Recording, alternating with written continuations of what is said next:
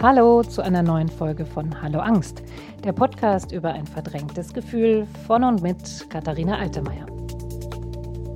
Für alle, die den Mut haben, sich dem Thema Angst zu stellen. Für alle, die mehr wissen möchten über Angst- und Panikstörungen. Für alle, die gespannt sind auf persönliche Panikgeschichten. In der fünften Ausgabe spreche ich mit einer Frau, die sagt, dass sie ihre Angst erst dank einer Selbsthilfegruppe so richtig verstanden hat. Sie heißt Kerstin Schäffer, ist Sozialpädagogin und heute leitet sie selber eine Betroffeneninitiative, die sogenannte MASH. Das ist die Münchner Angst-Selbsthilfe. Wir sprechen über Vorurteile, denn die hat so ziemlich jeder, der noch nie in einer Selbsthilfegruppe war, mich eingeschlossen. Ich will wissen, wie Selbsthilfe beim MASH genau abläuft und wie sie eigentlich wirkt. Außerdem sprechen wir über ein Tabu. Was passiert, wenn die Angststörung auch vor einer Sozialpädagogin oder einer Therapeutin keinen Halt macht? Wenn die Helfende plötzlich selber zur Hilfsbedürftigen wird? Laut Kerstin Schäffer eine schwierige Situation, die bei ihr dazu führte, dass sie sich ihre Panikstörung erst sehr spät zugestand. Das alles und noch viel mehr jetzt bei Hallo Angst. Mein Gast heute Kerstin Schäffer. Also ich bin hier heute zum ersten Mal wieder überhaupt nicht äh, Zoom-mäßig unterwegs, sondern ich bin hier live in den Räumlichkeiten der Münchner Angst-Selbsthilfe und freue mich sehr, dass ich heute mit der Leiterin, mit Kerstin Schäffer sprechen kann. Hallo Kerstin. Hallo Katharina. So, als erstes geht es bei mir mal so, dass ich am Anfang so ein paar grundsätzliche Fragen stelle, bevor wir richtig einsteigen. Jetzt äh, erinnere ich mich, als wir telefoniert haben im Vorgespräch, hast du mich irgendwann gefragt, ja, du so nach dem Motto, du kennst doch bestimmt die Angst Selbsthilfe oder warst du schon mal bei uns? Ja. Und dann habe ich dir gesagt, nein, ich wusste zwar, dass es euch gibt, aber ich war nicht bei euch, weil ich immer die Angst hatte, wenn ich in eine Selbsthilfegruppe gehe, dass es dann vielleicht noch schlimmer werden könnte, weil ich von Leuten umgeben bin, die auch alle das Problem haben oder noch schlimmere Probleme als mhm. ich wie hättest du mich dann überzeugt, dass ich trotzdem komme? Ich würde dir erzählen, dass die äh, Betroffenen, die zu uns kommen, ja ganz hohe Motivation haben, dass es ihnen besser geht, wenn sie die Gruppe besuchen. Das heißt, die kommen mit, einem ganz, mit einer ganz positiven Motivation, wollen ja so suchen Unterstützung von anderen und möchten Unterstützung geben und sich über ihr, über ihr Thema Angsterkrankung und auch Depression austauschen und ja, klar, sicher ist es auch manchmal ein, ein, manchmal ein Gruppenabend, der vielleicht auch ein bisschen schwerer ist, weil, es sehr, weil ein Thema sehr intensiv ist, was angesprochen wird. Aber es ist eben auch so, dass das hier sein darf und dass das auch ein tolles Gefühl ist, wenn sich in der Gruppe andere Betroffene öffnen, dann fühlt es sich gut an. Man hat das Gefühl, man kann anderen was geben und mh, mm, ja. Mhm. Hört sich gut an. Ja. Und es wird auch sehr viel gelacht. Mhm. Kann ich mir auch vorstellen. ja. Das wäre ja, also das finde ich auch mal eine komische Vorstellung, die ja. manche haben, dass, dass man nicht auch humorvoll sein kann. Ne? Also, ja, ja genau. genau. Auch im Umgang mit der eigenen Erkrankung. Das Absolut. Hilft. Ja. Das hilft. Und ja. äh, wenn man dann auch da selbst mal über eine Situation lachen kann in der Gruppe, weil alle ja verstehen, mhm. warum, warum das so lustig ist, mhm. das ist auch immer sehr befreiend. Ja. Angenommen, du selber wärst mit deiner eigenen Panikstörung ja. nicht bei der Selbsthilfe gelandet, was ja. wäre dann aus dir und deiner Panik geworden? Oh, das ist eine schwierige Frage. Ich glaube, ich hätte die Angst nie richtig verstanden. Das, ähm, das, so würde ich es auf den Punkt bringen. Also ich habe in der Klinik und auch in der Therapie sehr, sehr viel gelernt ich habe Methoden gelernt, wie ich mich stabilisieren kann, wie ich aus einer Panikattacke herauskommen kann. Ich habe gelernt, was ich präventiv tun kann. Nur ich muss es ja auch alles umsetzen. Und das ist das, woran, was, was am allerschwierigsten ist, das sich alles anzueignen und das zu, zu hören. Aber ich muss es eben auch selber umsetzen. Und ich habe in der Selbsthilfe nochmal einen ganz anderen Aspekt gelernt, nämlich wie ich lernen kann, mit der Angst umzugehen. Also ich hatte am Anfang das Ziel, das muss weg. Kenne ich. genau, das soll weg. Und es wird dann auch so ein bisschen suggeriert, also auch gerade äh, von verschiedenen therapeutischen Formen.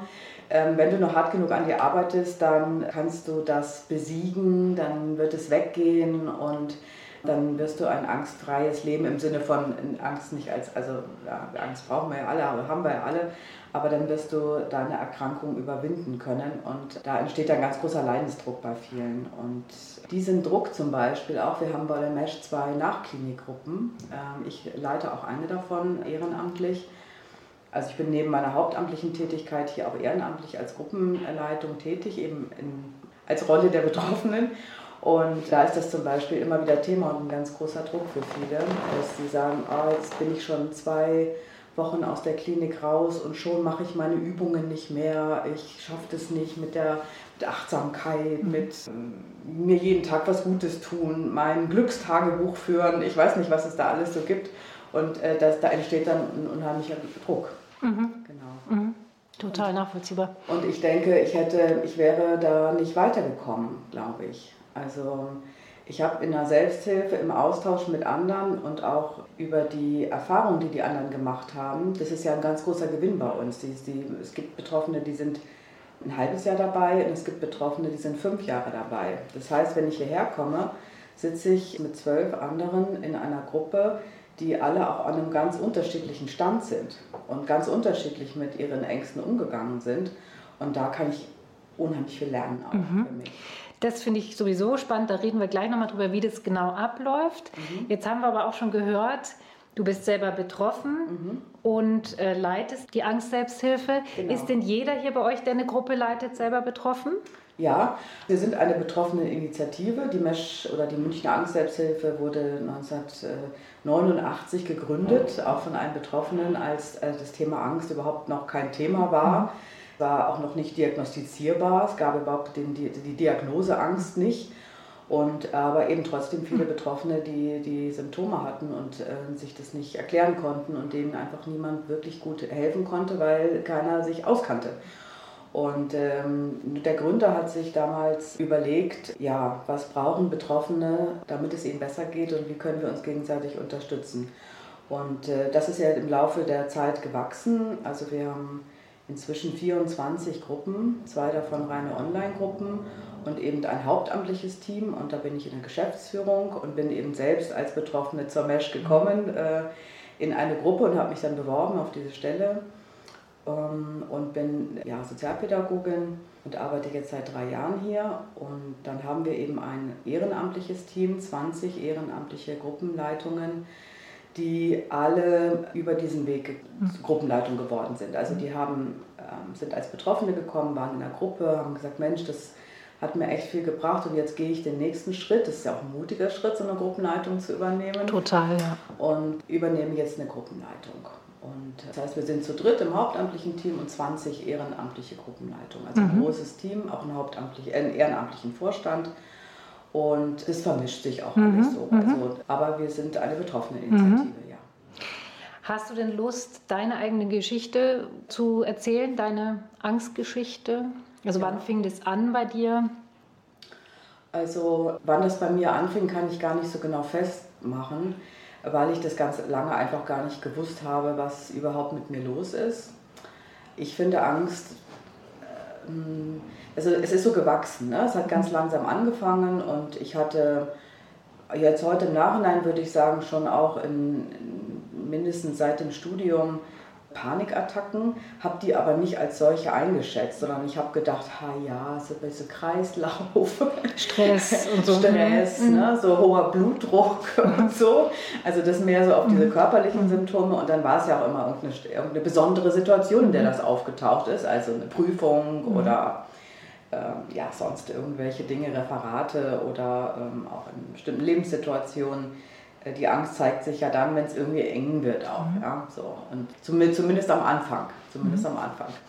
Und dann habe ich das einfach immer so abgetan auch. Und dann habe ich, glaube ich, unterbewusst auch deshalb so einen, so einen ähm, pädagogischen Beruf ergriffen, weil ich ich kann mir schon vorstellen, dass so die Motivation war, dass ich mir vielleicht damit selber helfen kann, dass das so ein bisschen unterbewusst mhm. war.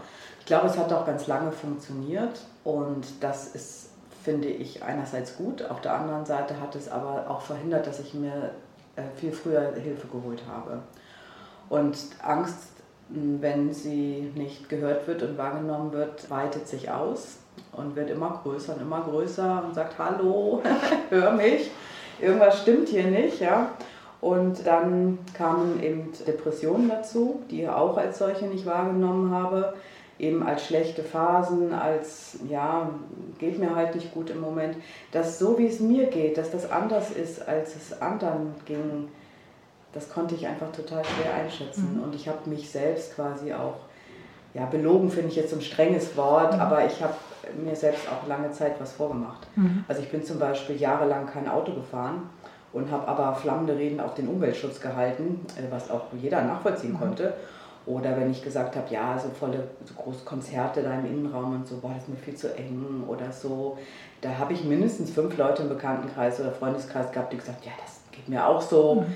Ja, also dass das bei mir aber ein bisschen anders ist als bei anderen, mhm. die Angst, äh, einfach ein bisschen zu viel, das habe ich lange Zeit nicht verstanden. Und dann war es irgendwann so weit, dass ich beruflich immer wieder unter Stress gekommen bin. Wo hast du da gearbeitet als Sozialpädagogin? Ich habe immer in Leitungsfunktion mhm. gearbeitet, war auch zehn Jahre selbstständig mit einer ähm, Familienserviceagentur, mhm. die ich aber dann verkauft habe. Ich habe mich eigentlich von, von Job zu Job beruflich immer weiter, ich würde fast sagen, disqualifiziert und mhm. runtergemacht, weil ich weil dieser Stress und diese Angst ja immer größer wurde, das würde ich heute so einschätzen. Und ich habe gedacht, wenn ich dann eben keine Leitungsfunktion mehr habe, wenn ich keine, nicht mehr so viel Verantwortung habe, dann wird dieser Stress, diese Unruhe, die wird dann nachlassen. Also die Angst hat dich auch so kleiner ja, werden lassen, ne? Das ke ja, ja. kenne ich. Mhm. Ich habe mir immer weniger zugetraut. Mhm. Ich habe immer und hatte irgendwann irgendwann hatte ich den Wunsch, so ich mache jetzt so eine kaufmännische Zusatzausbildung, werde jetzt Buchhalterin und setze mich irgendwo in so ein kleines Büro äh, und dann muss ich mit niemandem zusammenarbeiten und mache da nur an meinen Zahlen rum. Ja, und mhm. dann wird es mir gut gehen. Und ich habe, das finde ich immer so, das ist so mein, mein, äh, ja, mein Motto eigentlich, dass ich immer sage, ich habe jahrelang versucht, mein, mein Leben zu ändern, damit es mir besser geht. Und durch die Angst und auch und ganz besonders durch die Selbsthilfe habe ich verstanden, dass ich mein Ändern leben muss und ähm, dass das ein Unterschied ist und dass ähm, und halt nicht im Außen zu gucken, sondern nein, im, nein, Innen, im, ne? Inneren, ja. im Inneren, mhm. genau, genau. Und ich erlebe das auch von anderen Betroffenen, dass das einfach der, der schwierigste Schritt ist, aus dieser Schleife rauszukommen. So. Und wirklich was zu verändern und sich dem wirklich zu stellen und wirklich zu sagen, okay, jetzt mache ich was anders. Mhm.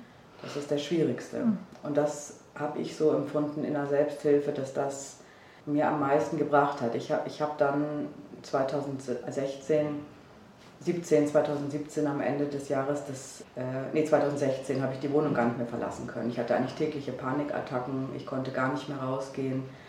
Mein Mann, der mich sehr liebt und ähm, auch gerne für mich sorgt, so ein sorgender Mann ist, der ähm, hat im Grunde genommen auch unterbewusst oder ohne, ohne dass wir es wussten, lange Zeit dazu beigetragen, dass ich die Angst immer weiter ausweiten konnte, weil er mir einfach zunehmend immer mehr abgenommen hat. Ich musste mich um immer weniger kümmern. Das finde ich so ein ganz ja. spannendes Phänomen, ja. immer in, in Paarbeziehungen oder Freundschaften ja. auch oder so, ne? Co-Abhängigkeit sozusagen. Ne? Ja, genau, genau. Ja, und dann war ich beim Hausarzt und der kannte sich gut aus und ähm, hat es sofort erkannt. Da hatte ich sehr großes Glück.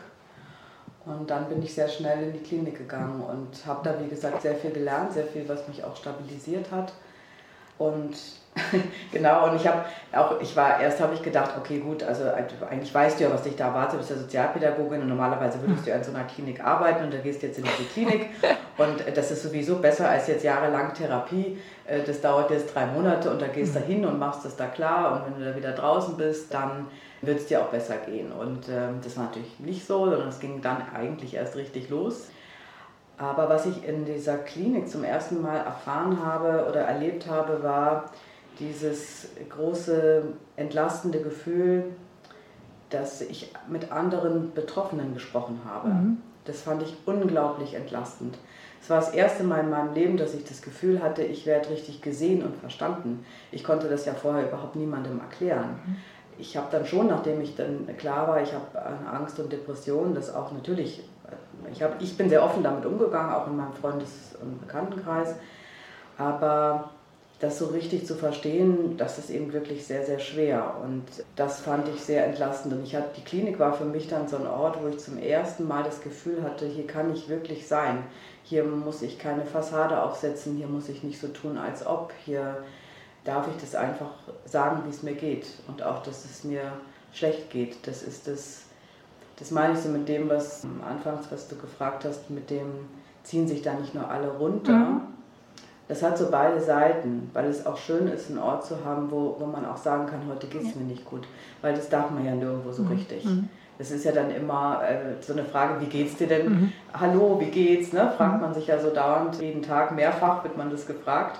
Und dann sagt man ja immer fast schon höflichkeitshalber, auch ganz gut. Ja, danke gut, passt, danke gut. gut. Da gibt es auch ja. einen tollen Podcast übrigens, der heißt Danke gut. Ja, genau. Genau, mhm. genau. Mhm. Und man darf das ja nicht sagen, es ist immer ein bisschen was Unangenehmes. Und deswegen glaube ich, ist auch so diese, dieser Gedanke, in der Selbsthilfegruppe ziehen sich alle runter. Äh, vielleicht auch so eine persönliche Bewertung von, ich darf eigentlich nicht darüber reden, dass es mir schlecht geht oder ich bin unsicher, wenn andere mir sagen, dass es ihnen nicht mhm. gut geht, weil ich nicht weiß, was ich dann tun soll. Mhm. Ja, deswegen vermeiden wir das lieber, ja, darüber zu sprechen und machen das mit uns selbst aus oder mit, weiß ich nicht. Genau. Das stimmt total. Das finde ich einen sehr spannenden Hinweis. Ja. Also ja. könnte ich mir bei mir auch vorstellen, mhm. dass das so nicht erlaubt war. Oder auch, dass Familienmitglieder sagen, ach, jetzt sei doch nicht schon wieder so negativ. Und ja, so. genau. genau. Ja. Wie lange warst du da in der Klinik? Ich war äh, drei Monate. Also okay. Also so ein, das ist ja. so ein Programm durchlaufen als ähm, zehn Wochen. Okay. Wochen, genau. Und dann haben ja wirklich die meisten große Angst davor, auch mhm. raus, rauszukommen mhm. wieder, ne? Mhm. mhm. Ja, das ist ein, das ist tatsächlich, weil das, weil dieser Effekt, den ich so gespürt habe in der Klinik, tatsächlich viele Betroffene zum ersten Mal so erleben, diese, dass das sich einfach so gut anfühlt, ja, so geborgen. Das ist so ein, das ist wie so ein, wie so ein, äh, also ich fand das, das war wie so eine Parallelwelt, mhm. ja, so und das hat sich so gut angefühlt und so und da musst du auch gar nichts machen. Ne? Da bist du äh, im ganzen Tag, also du musst schon hart arbeiten, musst, du mhm. redest ganz mhm. viel und musst dich, musst dich vielen Fragen stellen und, und viele Sachen erarbeiten, auch mhm. für dich selbst. Aber du kannst dich da so, kannst du einfach eben auch sein. Mhm. Du kriegst, dein, kriegst Essen. Mhm. so, hast, ich hatte auch viel Freizeit, mhm. viel spazieren gegangen und einfach und wirklich Freunde fürs Leben auch getroffen dort. Aber genau, und dann, und dann kommt dieses, oh, jetzt muss ich wieder raus und, und dann verbinden das viele mit, zunächst mal auch mit Arbeit. Also ganz viele empfinden oder merken, dass irgendwas mit ihnen nicht so richtig stimmt am Thema Arbeit, mhm. weil sich da am ersten zeigt, dass sie eben nicht mehr funktionieren. Ne? Und dann sind sie irgendwann nicht mehr arbeitsfähig und dann kommt es zur Therapie und mhm. Klinik und so. Also wirklich, wenn man, und das wird, daran hängt sich das immer auf, wenn es zum mhm. Thema Arbeit. Und wenn man jetzt aus der Klinik wieder rauskommt, dann steht das ja sofort wieder im Raum. Mhm. So wieder Eingliederung und was mache ich da? Gehe ich zurück? Wie gehe ich da mit dem Thema um? Wie werden die mich anschauen? Wenn ich jetzt dahin komme und die wissen das ja, wo ich war, oder mhm. wissen sie es vielleicht nicht. Ähm, genau. Und ebenso so ein bisschen diese Angst, wenn ich jetzt äh, wieder in die, in die Arbeit gehe, in mein altes Umfeld zurückgehe, dann verliere ich so diesen, mh, mm, dieses warme Gefühl wieder, mhm. ne, diese Zusammengehörigkeit. Mhm. Und genau das ist für viele dann im Moment zu sagen, das will ich mir bewahren, so war es eben bei mir auch. Mhm. Und jetzt schaue ich mir mal Selbsthilfe an. Mhm. Und vor, die, meine Vorstellung von Selbsthilfe war irgendwie auch, das sind äh, äh, alte Frauen in einem äh, Einfamilienhaus vor den Toren der Stadt, ja. Das war, also es war für mich irgendwie provinzalt und weiblich, so mhm. Selbsthilfe. Sehr interessant, ja. Okay. So irgendwas Verstaubtes mhm. auch. Mhm. Und mhm. ähm, ja, mhm. so, genau. Vielleicht auch tatsächlich so ein bisschen, ich hätte jetzt nicht gedacht, dass sich da alle runterziehen, aber so ein bisschen so, als ich jetzt vielleicht so als Jammerclub oder so bezeichnet. Ja. Genau. Und wie war es dann oder wie ist es jetzt hier? Ja, wie ist es jetzt ganz anders? Mhm. Also, ähm, wie gesagt, 24 Gruppen gibt es bei der MESH. Das sind umgerechnet fast 250 Teilnehmer und Teilnehmerinnen, die jede Woche zu uns mhm. hier in die eigenen Räume kommen. Wir, die jüngste Teilnehmerin ist 18, die älteste 83. Ist auch überhaupt cool. zu spät. ja, ja. Und genau, und die, die Männer und Frauen, wir haben einen leichten Frauenüberschuss. Also Das so ist ja immer so, so ja, aber heißt es immer so. 55 Mhm. Prozent und 45 Prozent sind Männer. Okay. Also durchaus ausgeglichen. Mhm. Und das, die, der Altersdurchschnitt liegt so, also die Hauptgruppe ist so zwischen 35 und 55. Mhm. Mhm. Also gar nicht so, äh, Mhm. äh, wie ich gedacht habe. Mhm. Und mir war wichtig, als ich äh, mich auf die Suche gemacht habe nach einer Selbsthilfegruppe zum Thema Angst, habe ich mir verschiedene Dinge auch angeschaut. Es gibt ja ein ganz großes Angebot auch in München vom Selbsthilfezentrum oder auch das Bündnis gegen Depressionen Mhm. hat verschiedene Angebote, die teilweise in den Bereich Selbsthilfe hineingehen, aber das Selbsthilfezentrum hat ja eine ganz äh, große äh, Mhm. Anzahl von Gruppen, die sich dort treffen. Hm, Für mich war aber wichtig, ich hatte natürlich Angst, da irgendwo hinzugehen. Das haben ja die meisten Ja. wahrscheinlich, oder? Also klar. ja, Mhm. wer, wer ist das? Wer sitzt da? Wo sitze ich? Mhm. Was ist das für ein Raum? Ja? Kann ich mit dem Rücken zur Wand sitzen? Mhm. Äh, Wie viele Leute sind das? Was wird da von mir erwartet? Was muss ich da sagen? Ja? äh, äh, darf ich da auch nichts sagen? Und dann das Erste ist ja, man muss irgendwo anrufen, um überhaupt mal was äh, auszumachen und was äh, zu erfahren. Und dann ich, äh, war ich bei einem, auf, dem, auf dem Stand der Mesh bei, bei, bei Street Life. Mhm. Das war einfacher für Das ist dieses Festival Ja. auf der Leopoldstraße, genau, ah ja. Mhm. Genau, Cool. genau. Und da habe ich dann, das war dann mein, mein Einstieg sozusagen Mhm. und habe dann, da war dann hier beim Infotreffen, so ist, ist Mhm. das bis heute eben bei uns auch. Also wenn man zu uns kommen will, dann kommt man zu einem Infotreffen und hat eben die Gelegenheit, sich das hier auch schon mal anzugucken. Mhm. Ja, ist nicht gleich dann ein Gruppenstart. Und dann ist unser Gruppenkoordinator, der, der ähm, Detail, der ja, bespricht das dann und erklärt, äh, wie die Gruppen hier ablaufen. Man kann ein bisschen was von sich erzählen und erfährt ein bisschen, wie das hier bei uns ist und kann sich entscheiden, ob man sich das vorstellen kann. Und genau, und dann dauert es manchmal bis zu drei Monate, manchmal geht es auch schneller, bis man dann bei uns in eine Gruppe kommen kann.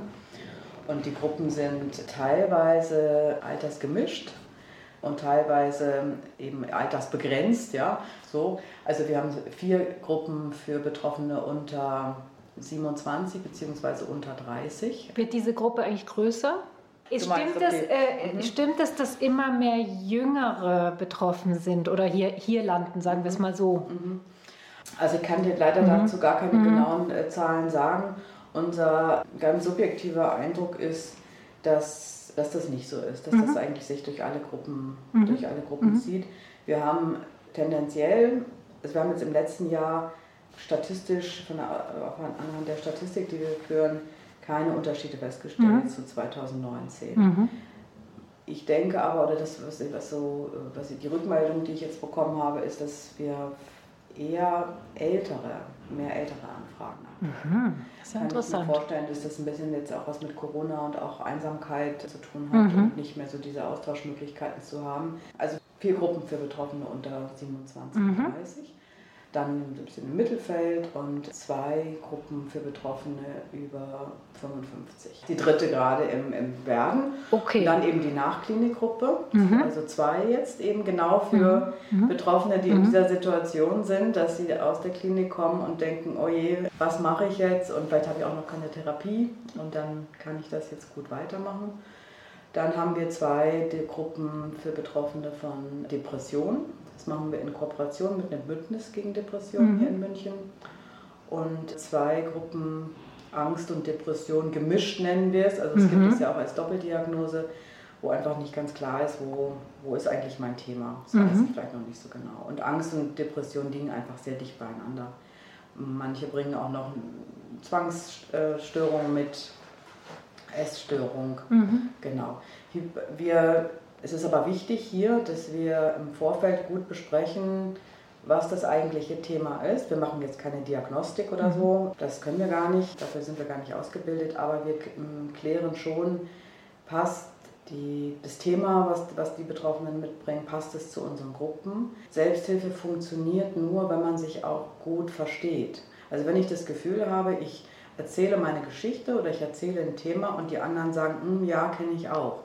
Wenn, ich ein, wenn ich was erzähle oder was höre, wo ich sage, kann ich jetzt überhaupt nichts mit anfangen, dann ist das eigentlich die Situation, die ich ja sonst auch kenne. Mhm. So, das heißt, wir schauen einfach, äh, was, was ist eigentlich so das wirkliche Thema und wenn es nicht 100 Prozent, und nicht, was heißt nicht 100 Prozent, mhm. wenn man den Eindruck mhm. hat, es passt nicht, dann vermitteln wir eben auch in andere Einrichtungen weiter. Wenn zum Beispiel ein Trauma vielleicht im mhm. Vordergrund steht, dann ist vielleicht das Traumahilfezentrum besser geeignet. Mhm.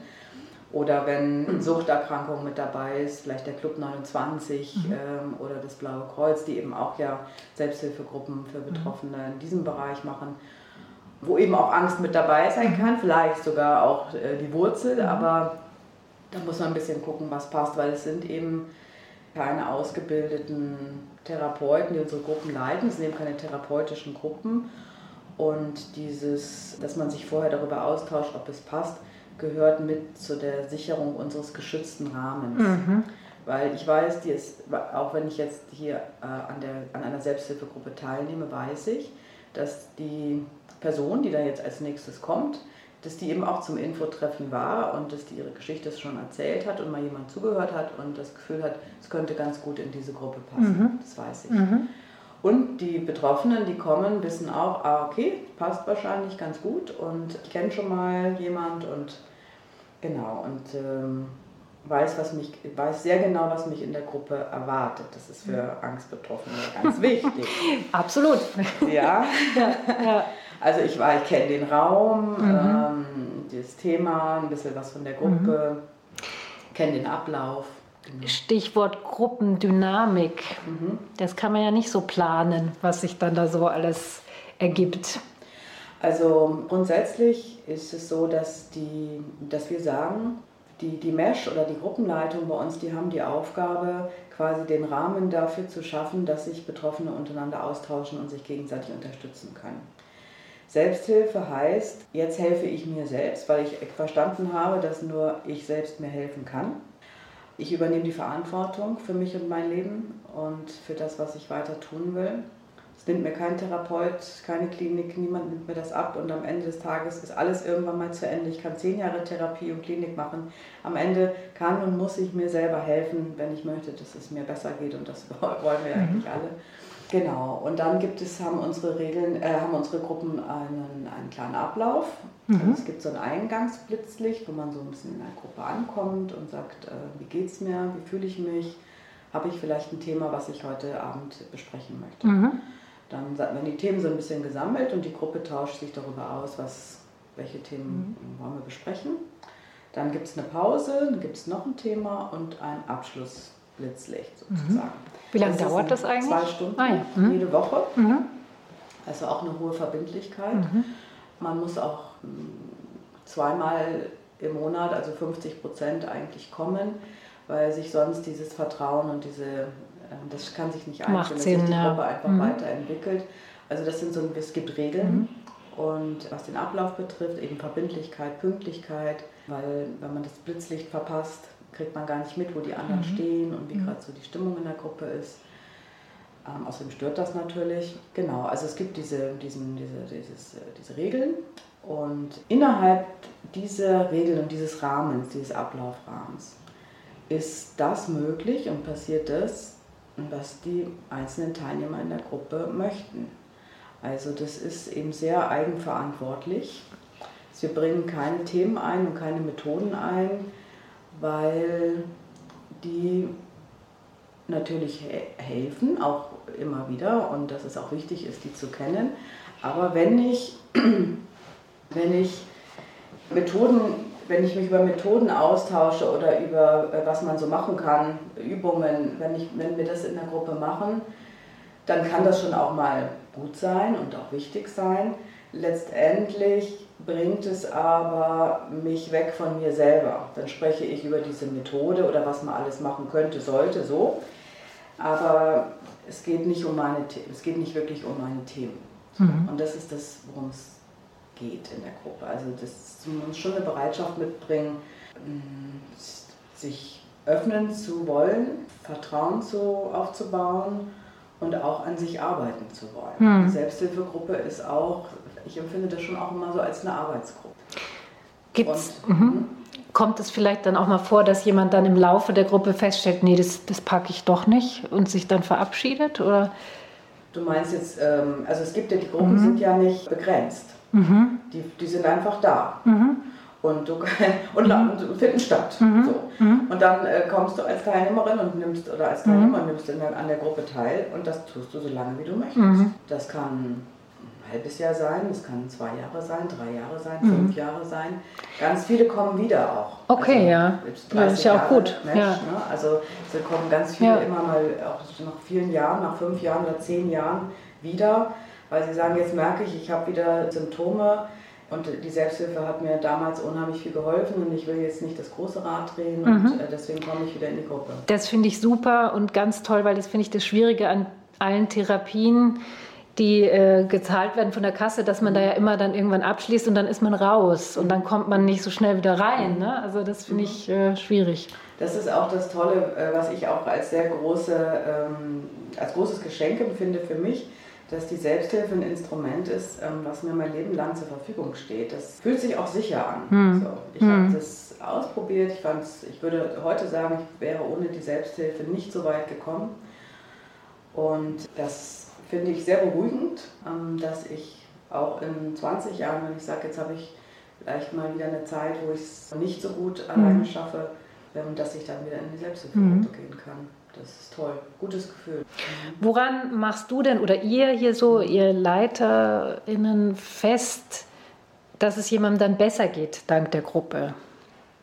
Also die Gruppenle also Gruppenleitung heißt bei uns vielleicht, das ist mhm. ja nochmal ganz wichtig, zu sagen, das ist also die, die, hier im Büro sind wir quasi, das ist so das administrative Team im Hintergrund. So, also die Selbsthilfe tätigen Aktiven, das sind ja unsere Gruppenleiter und mhm. Gruppenleiterinnen, vermischt sich hier auch. Also ich habe eine Gruppe, der Dieter hat auch eine Gruppe, ähm, aber die Linde der Verwaltung zum Beispiel nicht.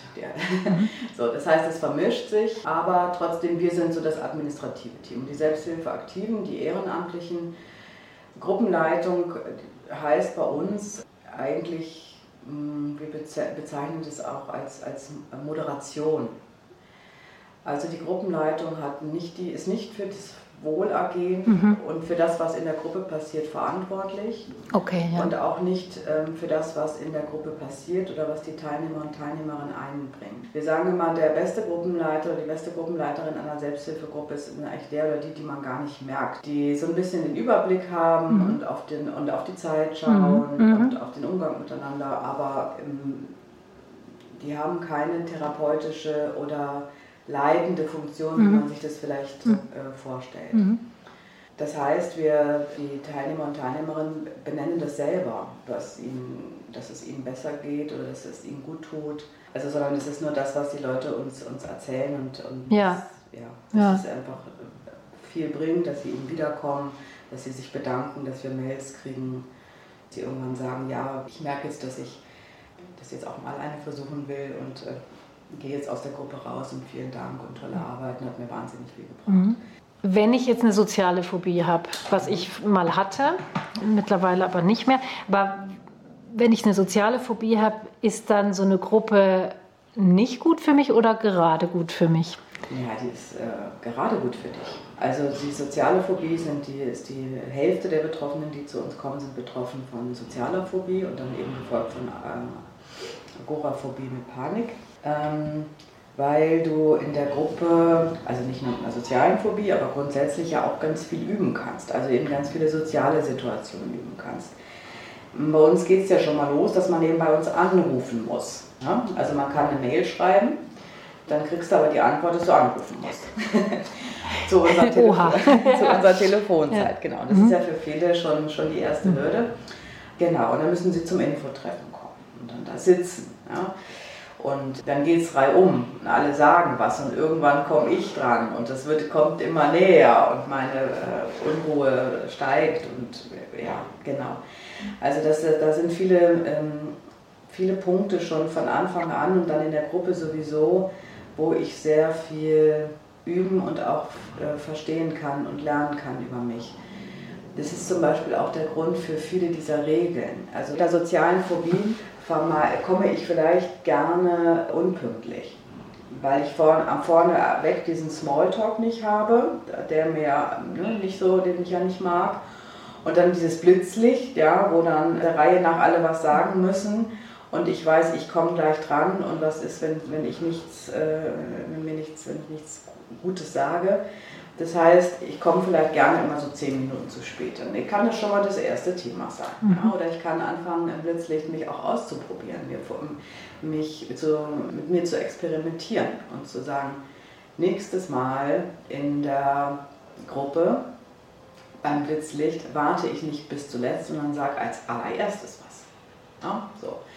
Oder mittendrin oder so. Oder ich nehme, also ich kann mir sozusagen selber auch äh, vornehmen, Sachen auszuprobieren mhm. und äh, mal was Neues zu machen. Mhm. Also gerade bei einer sozialen Phobie bringen die Gruppen sehr, sehr viel. Mhm. Jetzt hört man vielleicht ein bisschen, dass hier eine Baustelle in der Nähe ist. Ich will das nur mal kurz sagen, wenn man es hier so ein bisschen rumpeln hört, ist das die Baustelle. Aber ich finde, die Fenster sind ziemlich gut. Ja, also. die sind ganz neu. genau, ja, das merkt man. Nee, ja. ich wollte es nur schnell sagen, falls ja, sich jemand okay. wundert. Ja, okay. Okay. Äh, wir haben auch eine Übungsgruppe, die heißt Frei Sprechen. Ist entstanden bei uns aus einem Workshop, den wir gemacht haben. Wir fanden das alle so toll und wollten gerne als Gruppe zusammenbleiben. Und äh, die da ist es so, dass man dort üben kann, einen Vortrag zu halten oder ein Referat oder eine PowerPoint-Präsentation, auch online das zu machen. Und da muss, also es ist ja so, dass jeder, jeder äh, Teilnehmer, Teilnehmerin jeden Abend jemand anderes dort eben etwas präsentiert und dann eben das Feedback kriegt von den anderen. Das heißt, versprechen und jetzt im Aufbau ist eine soziale Kompetenzgruppe, die auch, das ist zum Beispiel eine Initiative, beides auch, von Betroffenen selbst, die sagen, Mensch, das würde ich gerne machen, ich mache die Gruppenleitung und äh, dann bewerben wir das. Ja, also toll. Das ist mhm. also, wenn man sagt, okay, wenn du da Lust zu hast und mhm. das machst. Und das wird eine ganz freie Gruppe sein, wo man sich einfach, wo man einfach dazukommen kann und ja, eben soziale Situationen gemeinsam meistert. Also mhm. ganz bewusst sagen wir eben keine Expositionen, weil Expositionen sind therapeutische Elemente und da braucht es auch eine therapeutische Begleitung aus unserer Sicht, sondern ja, es sind so Übungsgruppen, wo jeder auch so ein bisschen sagt, Mensch, das würde ich gerne mal machen, das traue ich mich nicht. Und, Übt man dann aber draußen oder hier im geschützten nee, Raum? Draußen, draußen, draußen. richtig. Ah, ja. Also beziehungsweise mhm. das, das hängt so ein bisschen davon mhm. ab, was die Teilnehmer und Teilnehmerinnen dieser Gruppe mhm. dann möchten. Mhm. Also das bestimmt, das ist eben das Besondere mhm. an Selbsthilfe, dass ich da ganz viel selber einbringen kann mhm. an Ideen oder dass ich das eben auch selber mitbestimme. Mhm. Klasse. Mhm.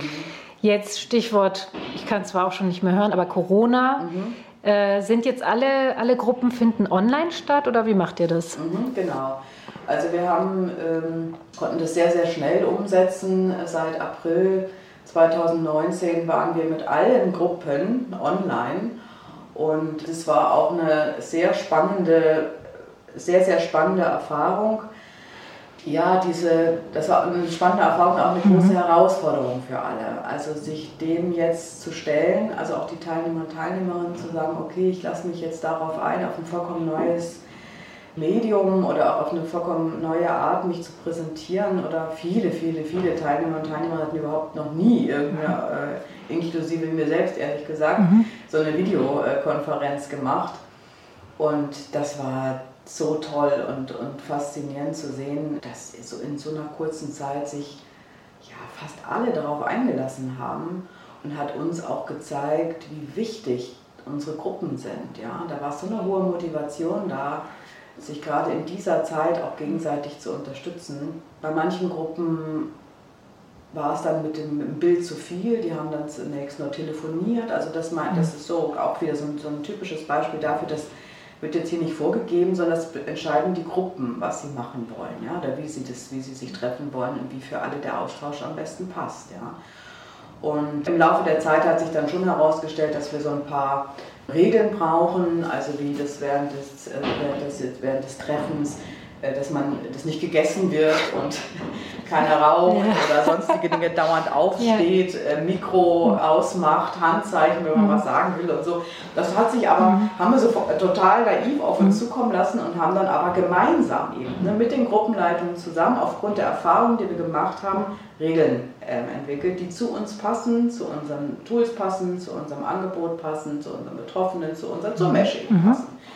Das ist eben eine sehr basisdemokratische mhm. Organisation hier, wo, wo wir sehr viel gemeinsam entwickeln und entscheiden, auch mit den Ehrenamtlichen zusammen. Und dann gab es ja im Sommer eine Phase, wo wir uns wieder treffen durften, zumindest mit neun äh, Teilnehmer und Teilnehmerinnen in unserem größten Gruppenraum. Wir hätten uns auch mit zwölf treffen können, aber neun, weil wir den Abstand, mhm. der Raum ist nicht groß genug für zwölf.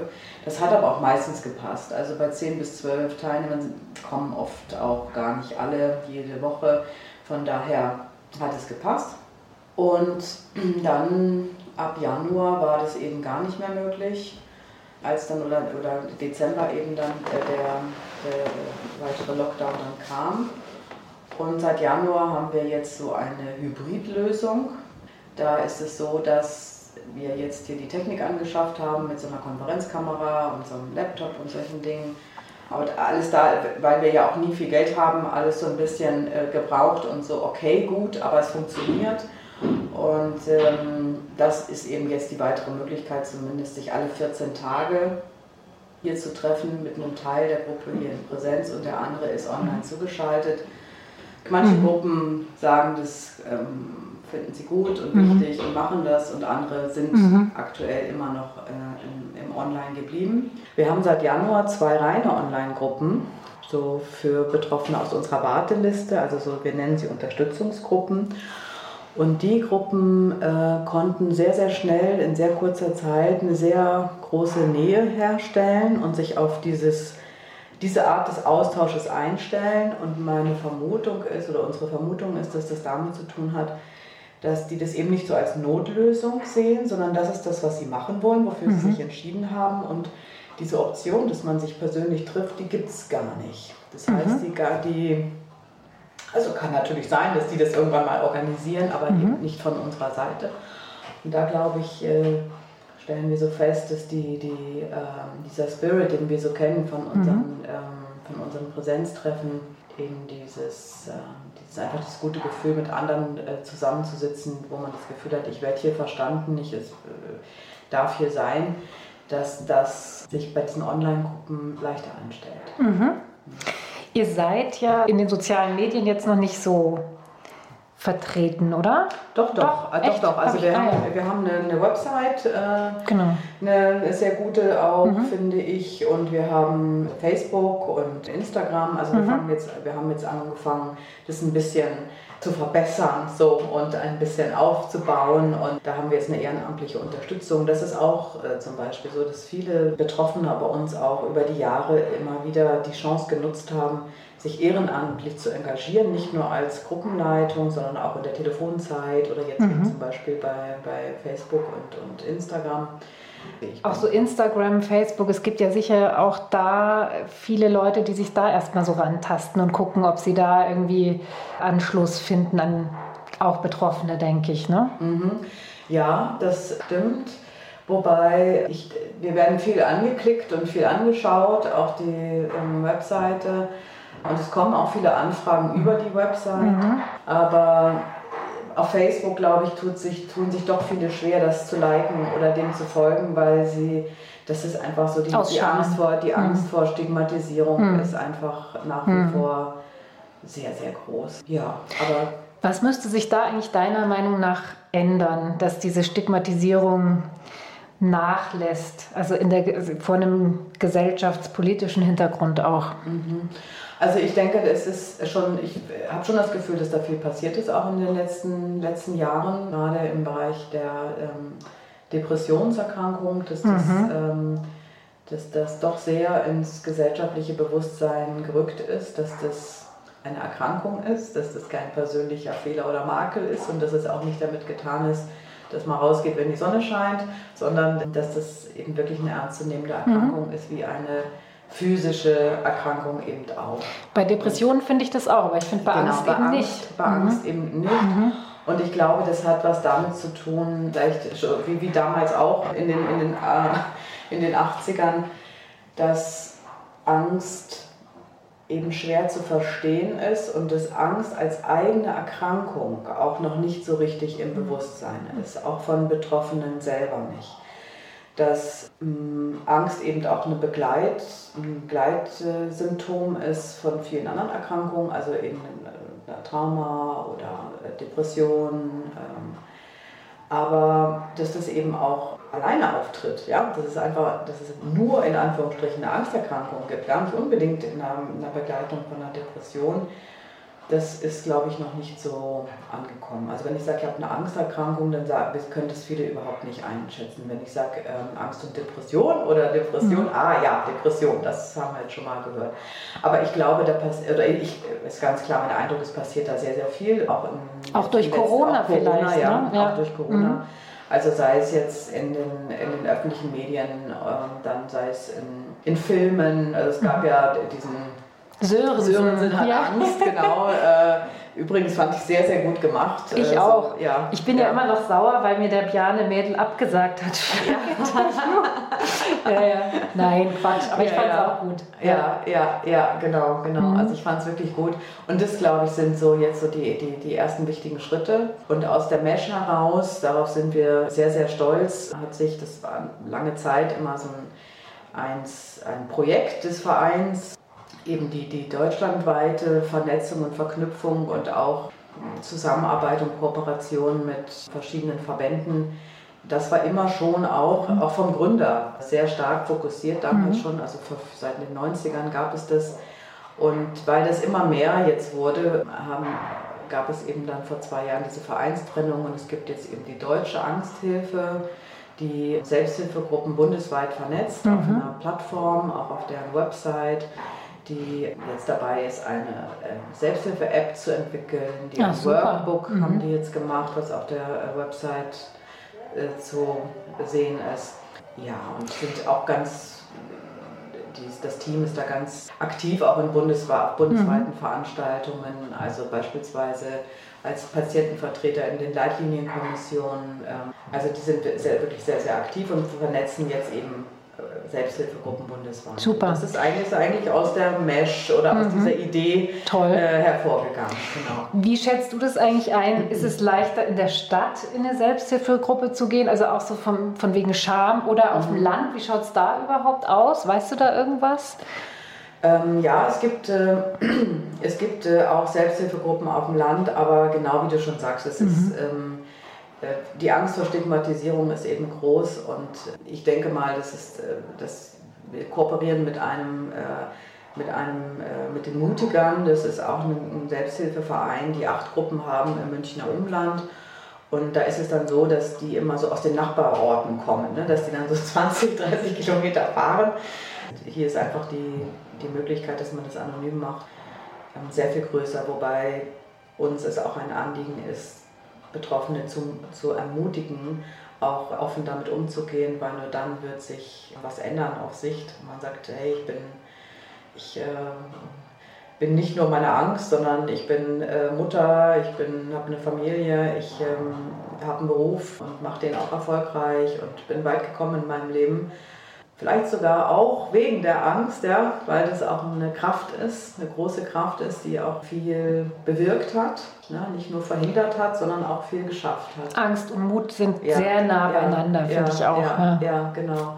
Und das versuchen wir auch zu vermitteln. Das ist auch so ein, äh, das ist, glaube ich, auch etwas, was du, äh, oder was ich nur in der Selbsthilfe so erfahren und gespürt habe. Also nur mit dem Austausch mhm. mit anderen. Mhm. Dass das eben nicht nur negativ ist, dass das ein Stigma ist, dass es eine Erkrankung ist, die weg muss, sondern dass das auch eine Kraft ist, dass das auch eine, eine Energie hat, die ich auch nutzen kann für mich.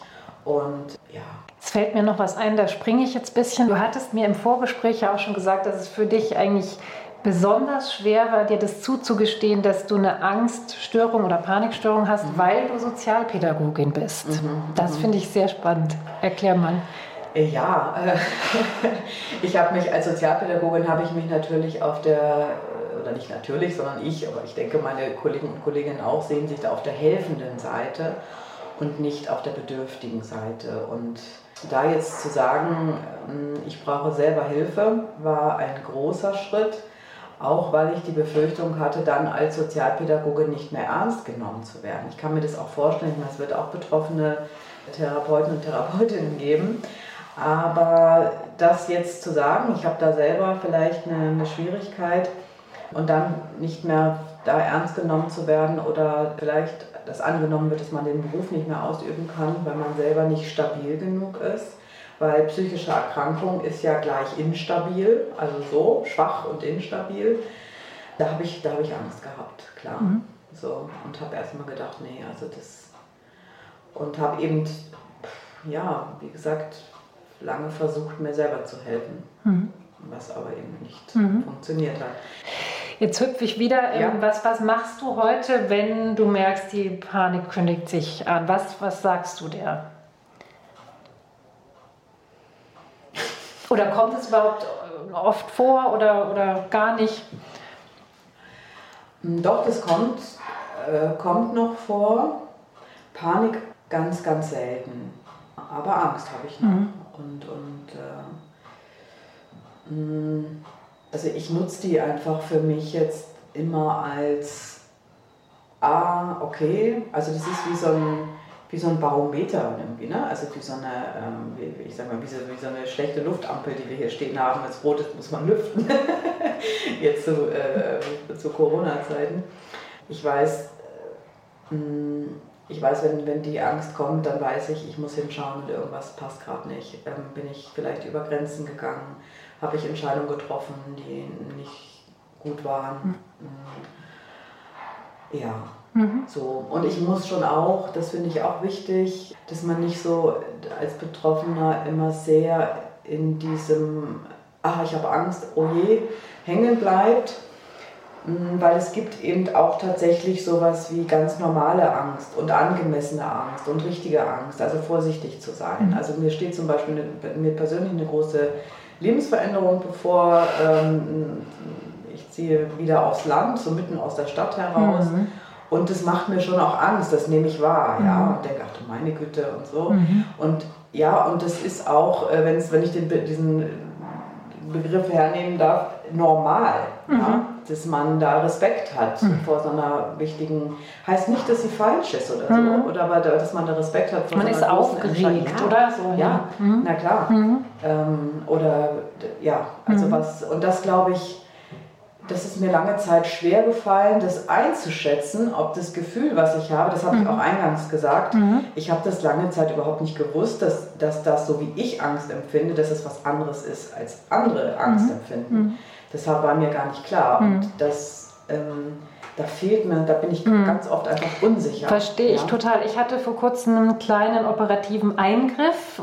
Das war alles überhaupt nicht schlimm, aber als ich dann in die Klinik ging und mich da selber ähm, eingecheckt habe, habe ich auch gedacht, oh, ich bin irgendwie aufgeregt und mein Kreislauf. Und da habe ich auch gedacht, naja, Entschuldigung, du hast eine kleine OP vor dir ja, mit einer Narkose. Ja. So, ja. Na klar. Mhm. Genau, genau. Und da fehlt mir fehlt dann so ein bisschen das Gefühl für die eigene ja, ja. Angst. Genau. Und da ist zum Beispiel auch wieder ein, Wirk, ein Wirkfaktor von Selbsthilfegruppe, die, das, die, das kann da so als Korrektiv wirken. Mhm. Mhm. Ja, indem man das dann erzählt und die anderen sagen, ja. hör mal, mhm. das ist doch ne, voll mhm. okay. Mhm. Ja, so, ähm, und ich kann natürlich, wenn andere Betroffene mir sagen, hey, das ist doch voll okay, mhm. ne? mhm. Äh, entspann dich mal, das dürfte mhm. mir sonst niemand sagen, mhm. nur jemand anders, der auch betroffen ist, mhm. dann kann ich das einfach auch viel besser angehen, ja, ja. ja? weil ich weiß, dass die wissen, wovon ich, oder, der, oder die weiß, wovon ich spreche und, und äh, ja. Ja, das ist nicht nur so dahingesagt, sondern da steht einfach was dahinter. Also auch ein, auch, ein, auch ein wichtiger Punkt in der Gruppe. Mensch, ehrlich gesagt, Kerstin, jetzt wo du mir das alles so erzählt hast, bin ich fast ein bisschen traurig, dass ich nie hier war. Oder das verstehe ich. Das verstehe ich. Ja, genau. Ja, ja. ja. Hm. ja das, ähm, wie gesagt, ich kann das nur, nur empfehlen. Das, das muss man manchmal auch so ein bisschen verstehen, ja, weil man mhm. diese therapeutischen Settings kennt. Also wirklich zu sagen, man hm. kann einfach herkommen und es ausprobieren. Hm. Und wenn es einem nicht hm. gefällt, dann lässt man es wieder, ja, ohne und Konsequenz. Auch, und wahrscheinlich auch nicht verstanden als Alternative zur Therapie ja. und so. Ja. Ne? Das ist ja mhm. jetzt nicht ein Kampf oder so, Überhaupt also nicht. genau, sondern nicht. als parallel oder halt, mhm. wenn die Therapie zu Ende ist oder so. Ne? Genau, genau, genau. Also wir werden ganz viel mhm. empfohlen. Wir erfragen das auch, wie die Leute zu uns kommen. Und das dann nimmt dieser Bereich, dass wir empfohlen werden von, von therapeutischen Praxen und mhm. Kliniken, weil wir da mhm. vor Ort sind, ja. das nimmt äh, auf jeden Fall zu. Also das ist anerkannt. Die mhm. Selbsthilfe, ähm, auch Es wird, wir werden ja auch gefördert, also mhm. von den Krankenkassen gefördert, mhm. pauschal, also mhm. jetzt nicht jeder einzelne Teilnehmer oder Teilnehmerin, aber Pauschalförderung. Das ist anerkannt als vierte, sogenannte vierte Säule im Gesundheitssystem, weil es sich als wirksam erwiesen hat. Super. Kerstin, vielen Dank für das informative und interessante Gespräch. Sehr gerne, hat mich gefreut.